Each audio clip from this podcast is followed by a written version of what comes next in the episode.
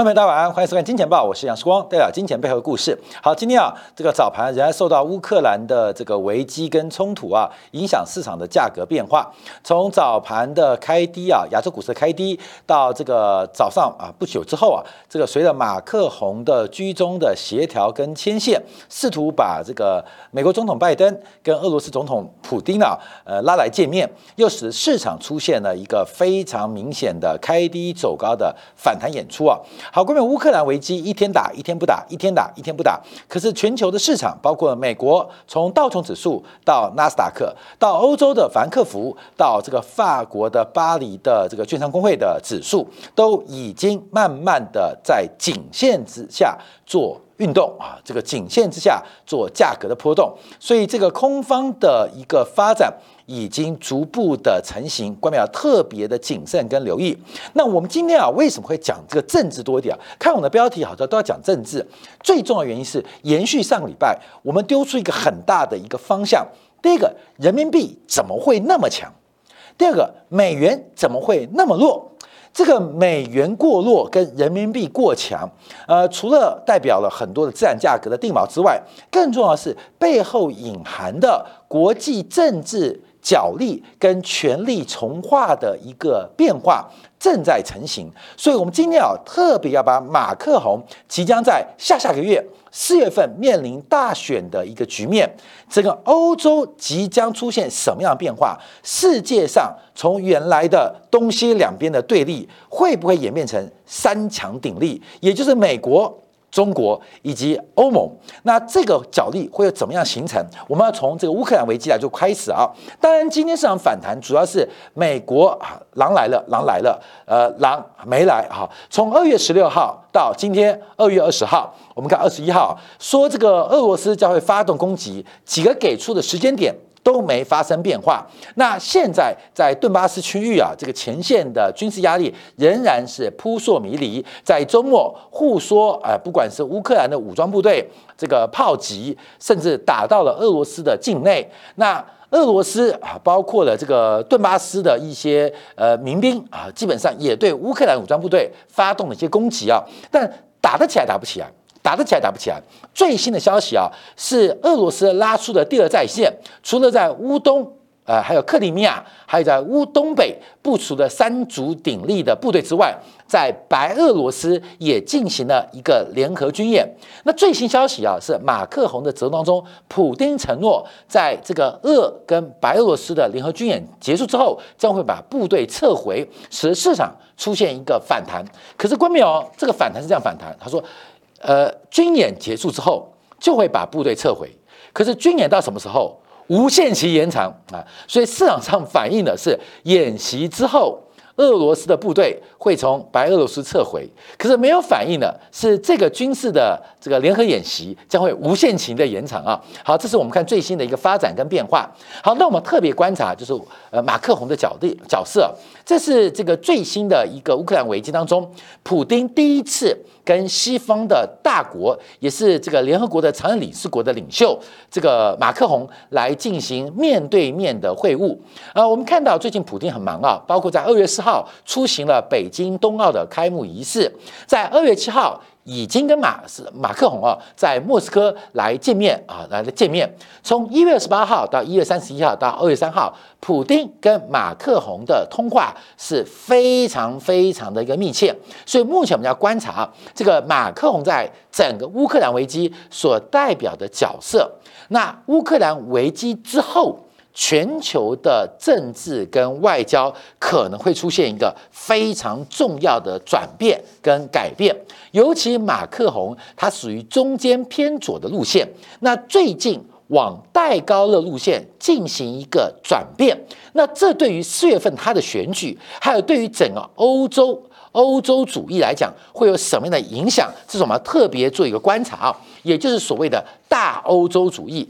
大欧洲主义一听就知道，就是把英国跟美国给赶出去。美国不属于欧洲，那英国也不是欧洲的，所以整个大欧洲主义正在从马克宏的选举过程当中，还有最近的动作当中，出现了一个非常非常政治上、外交上凸显的一个价值。那假如马克宏四月份能够连任，那面对已经脱欧的英国，对于更为纯化的大欧洲主义底下的欧盟，又会有什么样的发展？好，这就是我们今天要特别观察到。好，第二个，马克宏争取当当事人啊，在昨天啊，呃，连续二十四小时发动了电话的穿梭啊，包括在昨天上午致电给普京，接着再打电话给乌克兰的总统泽连斯基，晚上再打电话给拜登。那跟拜登打了四个小时的国安紧急会议之后，又跟莫斯科啊，就凌晨两半，又跟普京来进行凌晨的一个会谈。那另外，马克宏也包括了跟德国的新任的这个总理肖兹，还有意大利的领袖们来进行一些折冲跟会谈。所以现在整个乌克兰的问题，最重要的主角跟穿梭的角色，就是法国的总统。马克宏，这个我们常讲还是小拿破仑啊，对于整个大欧洲主义，他有非常非常高的政治的理想跟盼望，利用这次乌克兰危机，展现出他的外交的地位跟折冲的一个能力。那我们现在观察，因为马克龙即将面对一个很重要的事情，就是在下下个月，也就是四月十号。礼拜天，法国将进行五年度的总统大选。那按照法国的选举，还有过去的经验，第一轮。很少有单独的候选人能够过半，会进入第二轮的选举。所以从四月十号的礼拜天，还有两个礼拜，在四月四号的第二轮选举将会决决定未来五年法国谁当总统。那目前马克宏的民调是非常非常领先，总共啊，总共有三十多个人参加这次法国的总统大选，但主要的候选人就在我们画面当中。那这一次很特别的是，整个左派。各政党的代表民调支持度都非常非常低，马克宏属于中间偏左的路线，在上一次碰到国民联盟的这个勒庞啊，他就是左派跟右派进行电视辩论。第二轮的一个投票的竞争，但勒鹏在电视辩论当中表现令大家失望，明显不如马克宏，使得最后选举结果以非常悬殊的比数由马克宏来进行当选了。所以这一次很特别。第一个，我们看这这边是右派，这边是左派，左派各政党的各。政党代表基本上目前的民调都非常低啊，包括我们看到最重要的传统政党啊，传统左派大党社会党由巴黎市长啊这个安娜安妮啊来代表，可是目前的民调支持度在误差范围以内，也就是百分之二啊，所以整个左派政党不管是新的不管是旧的，目前都没有人能够在左派阵营当中挑战。马克宏，那现在就是所有的阵营都是在右派，所有现在法国的选民的制度都在右派，包括极右派的勒庞，包括政治名嘴泽穆尔，还有包括共和党的佩克莱斯，还有包括现在中间偏左的马克宏。所以这一次的选举，基本上法国人的民调的倾向都是中间偏右。那中间偏右有个很特别，这些人的政见。其实有很多地方是高度雷同。第一个，在外交事务当中，都是积极的表态，要改善跟俄罗斯之间的关系。从最右的勒庞，勒庞跟俄罗斯普京关系本身就非常非常紧密。那也也即将在下个月啊出访莫斯科，来争取普京的支持。那泽莫尔包括佩格莱斯都积极的认为要改善。跟俄罗斯的外交关系，甚至贸易关系，几个右派的这个领袖都认为，跟俄罗斯的能源贸易跟相关的能源交易不会影响到欧洲的安全，也不适合过度的政治化。所以这一次法国大选出现很特别的状况，就是没有英美的代理人。这一次的法国当选，从目前的民调观察，几乎所有都是弃英美而亲俄的候选人，甚至变成现在大家跟普京进行表态，谁能够得到普京更友善的回应，似乎能够得到法国人更多的支持。但当然啊，法国人并不是那么亲俄。并不是那么亲俄，主要是目前法国人在外交跟政治啊，现在倾向是大欧洲主义，尤其在英国脱欧的过去几年过程当中，让法国人彻底的对英国跟美国在欧洲的影响力进行了一个非常负面的态度。所以这一次法国选举，我们看很特别的，基本上都是弃英美而拥抱俄罗斯。大部分都是大欧洲主义，大部分都啊大欧洲主义，这是我们特别要做观察的。好，从这四个人当中会出现什么样的变化？我们从最新的民调做观察。现在啊，这个马克宏啊，他还没有正式，还没有正式宣布要连任参选，但大家知道他已经连任。那他的民调现在目前是大幅领先，在三十几位的总统候选当中，他的民民调目前是居第一，而且领先第二名的泽姆尔大概有将近十个百分点。那第二名是泽姆尔，第三名是。是勒鹏，其实过去啊，勒鹏已经参选过很多次，从他的父亲到他，基本上所代表的是整个法国的右派势力。可勒鹏这一次的民调堪绿，为什么？就是选民对于右派选民，对于勒鹏把呃代表右派把法国政权给夺回来，已经失去信心。你知道像什么吗？像国民党的朱立伦，你懂意思吗？每次都参选。可是国民党不要讲国民党了，蓝营包括国民党，对于朱立伦能不能把选举、把总统大会给拉回来，没有人有信心啊。乐鹏很像谁？就像是台湾国民党的朱立伦，就是每次都参选，可大家对他没有信心，都已经烦了，都已经倦了，而且每一次在关键的表现或关键的辩论，只会有失望，不会有希望。所以这一次啊。夺回党的泽姆尔冲出来啊，冲出来！那另外还有一个共和党的布克佩斯啊，佩佩克佩克莱斯啊，本来也蛮有声望，就形成了右派是这个呃三家鼎立。那这个三家鼎立的状况，反而有利于马克宏站在中间偏左的路线来进行一个竞选或连任，因为左派都是马克宏票啊，按照这个选制，那他在中间。而且他最近跟俄罗斯的态度，这种类似啊，这个大欧洲主义又争取不到不少右派的支持，所以马克宏的连任目前的胜选几率越来越高啊，这越来越高，这是我们特别做观察的。好，这个结果啊，当然等到四月十号才有初步的变化，那我们就看一下。到底这次法国的选举会带来四月十号之后整个欧盟当中什么样的变化？我们看现在民调最高的三个政策啊，他们特别蛮特别的。我们看这啊，看这边，就第一个，我们看到这个呃代表右翼的这个共和党啊。呃，五十四岁的佩格莱斯啊，他基本上他对于啊，他是右派，所以第一个是要削减公共支出跟税收，要终结法国的工时制度，而且这个退休年龄进行改变，而且要准备进行小政府的思考啊，小政府思考就是一个自由主义，右派基本上是小政府，而且尊重市场啊。那我们知道法国的法国的人啊。这个钱钱包是右派，可是法国的人的心是左派。从这个呃法国大革命开始，这个法国对于左派、对于社会主义、对于集体主义，在西方世界当中是独树一格的，而且是一个非常具有标杆性的。所以啊。左派我们先不讨论啊，现在民调比较高的是右派啊，这个几个在右派。那第一个是这个佩克莱斯啊，他基本上他是比较比较是倾向小政府跟市场经济，所谓的自由主义的。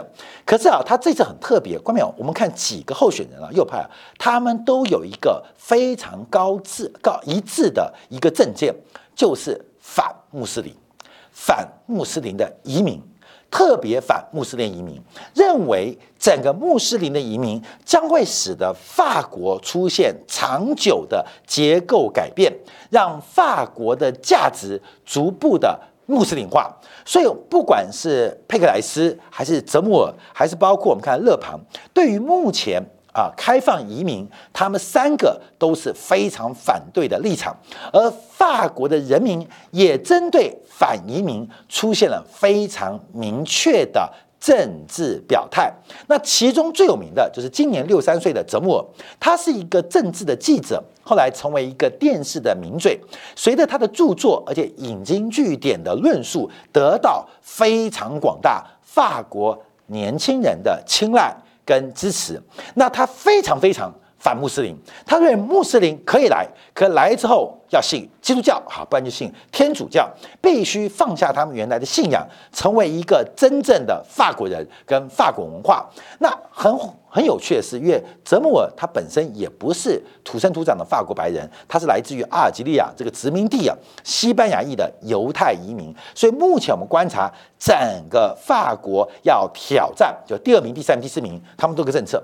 就是反穆斯林跟反移民，而这个反移民跟反穆斯林当中啊，尤其是泽穆尔为目前民调最有可能挑战的。他在之前呢，不是有那个法国那个杂志啊查理事件吗？他是被保护的，因为他对于穆斯林是有非常非常的敌视跟敌意啊，这是目前这个泽穆尔的政治态度跟政见。但会不会因为使得他对于挑战马克宏产生变化？那第四名的。包括了像这个佩克莱斯，还有包括勒庞，到第二轮选举要怎么表态，这是我们要特别观察的。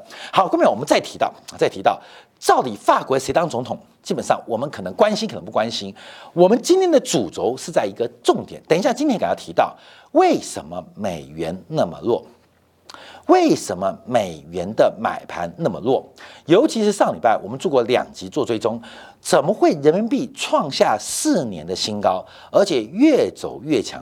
今天要不是人行的干预，可能人民币今天又要创新高了。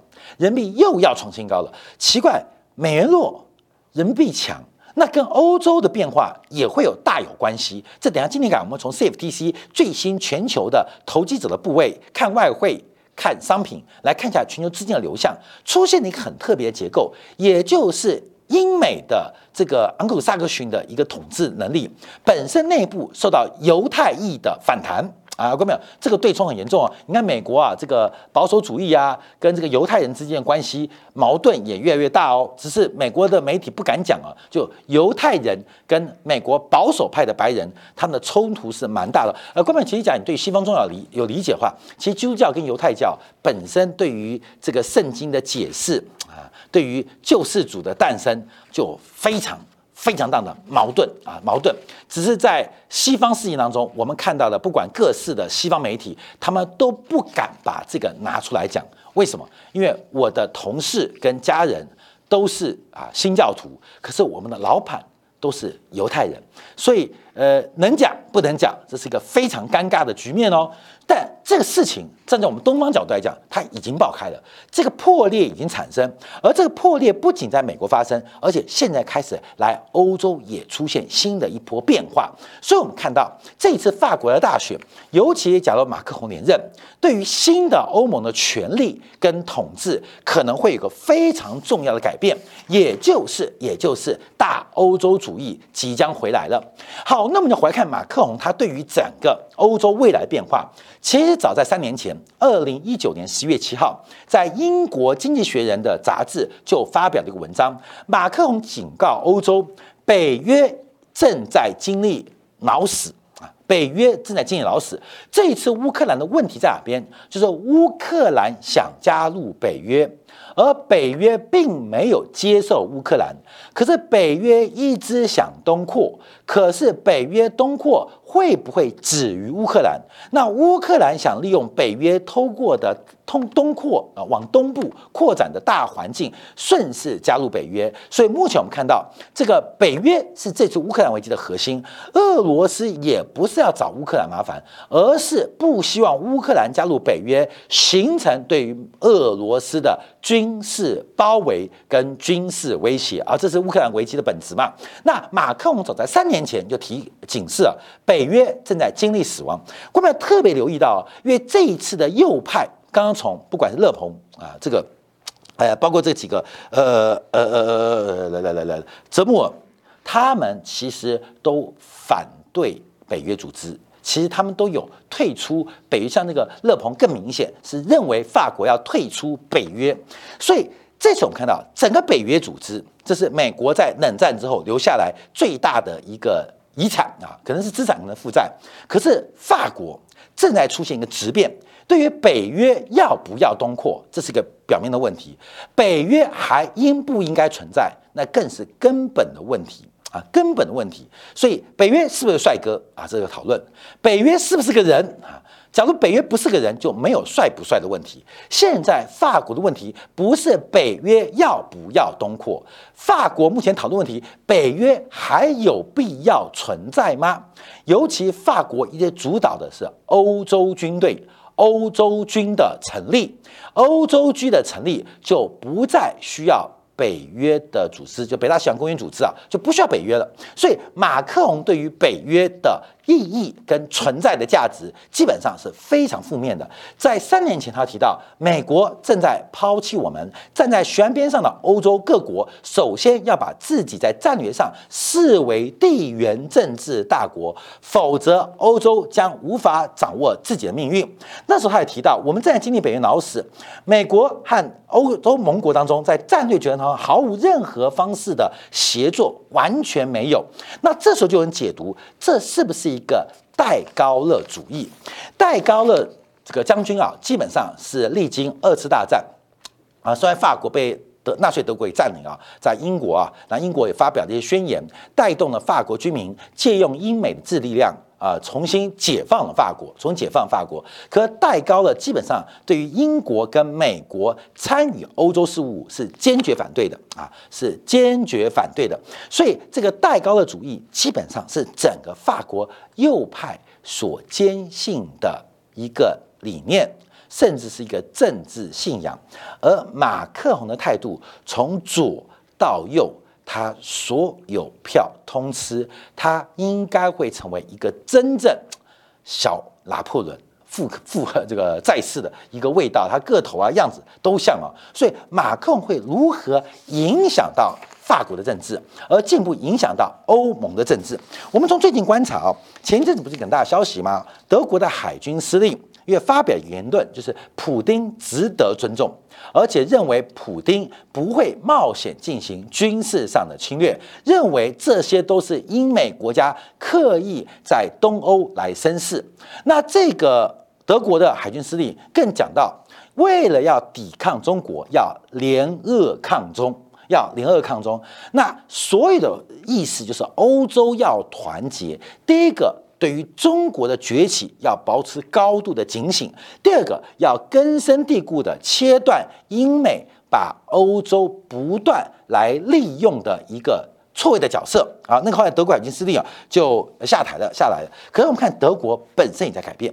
尤其德国的这个新任总理这个肖兹啊，他本身是梅克尔的副总理，他对于整个大欧洲主义也是有共同的信仰，所以德法德法之间，后面有这个世界啊，以前是东西两边，以前是东西两边，东边是社会主义，西边可能是是自由主义，以前是东西嘛，冷战分东西，可是现在会变三足鼎立，中国的崛起，美国的衰退。还有欧盟的团结跟大欧洲主义的复兴，这就是我们要特别观察的。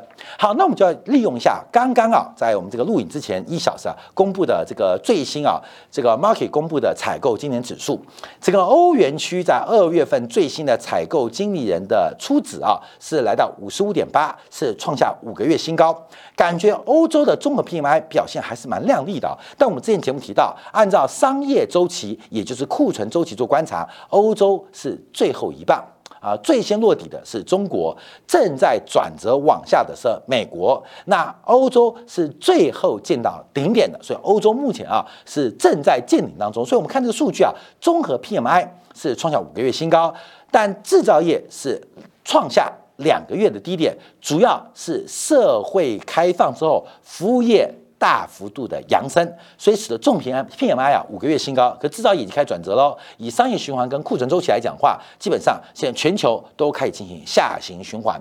好，那我们其中观察到，就以法国跟德国为例啊，其实法国在二月份的欧元区的 这个采购经理指数，不管是制造业跟服务业，成为欧洲地区的中流砥柱，制造业。制造业啊，制造业创下七个月新高，服务业创下了四年新高。那做 PMI 是来到五七点四，不管从产出跟就业表现都是非常非常的理想。相对一下德国，德国的服务业是创下六个月新高，没错，可制造业却创下今年以来新低，所以德国的复苏还不如法国的成长。整个现在欧洲经济的。发动机这个角色竟然落在法国身上。